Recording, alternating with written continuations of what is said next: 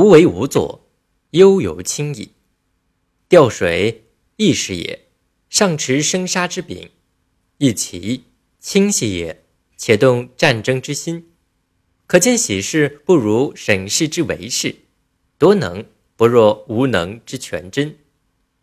这段话的意思是说，钓鱼本来是一种清闲洒脱的事，而其中却掌握着生杀予夺之权。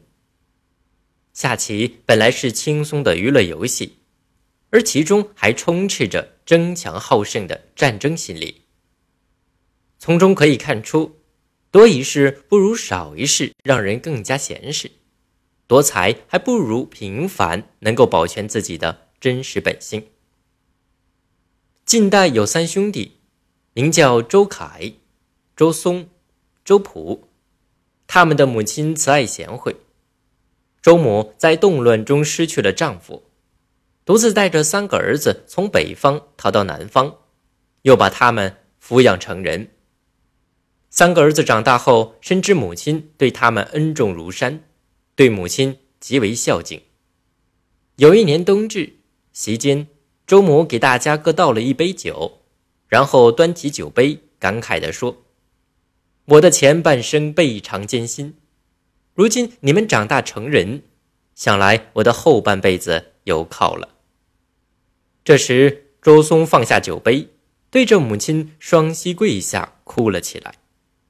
周母很吃惊，问他怎么了。他说：“母亲刚才说下半生要靠我们三人，但我与周凯生性好强，为人锋芒毕露，恐怕今后难以自保。”唯有弟弟周仆为人悠游轻逸，不会招致祸患，因此也许只有周仆可以奉养母亲天年。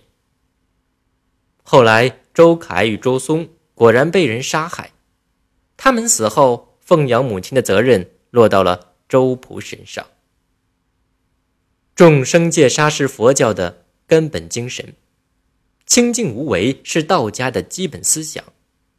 而当他们与儒家的中庸之道相结合时，常构成与世无争、明哲保身的处世哲学，被古代士大夫奉为圭臬。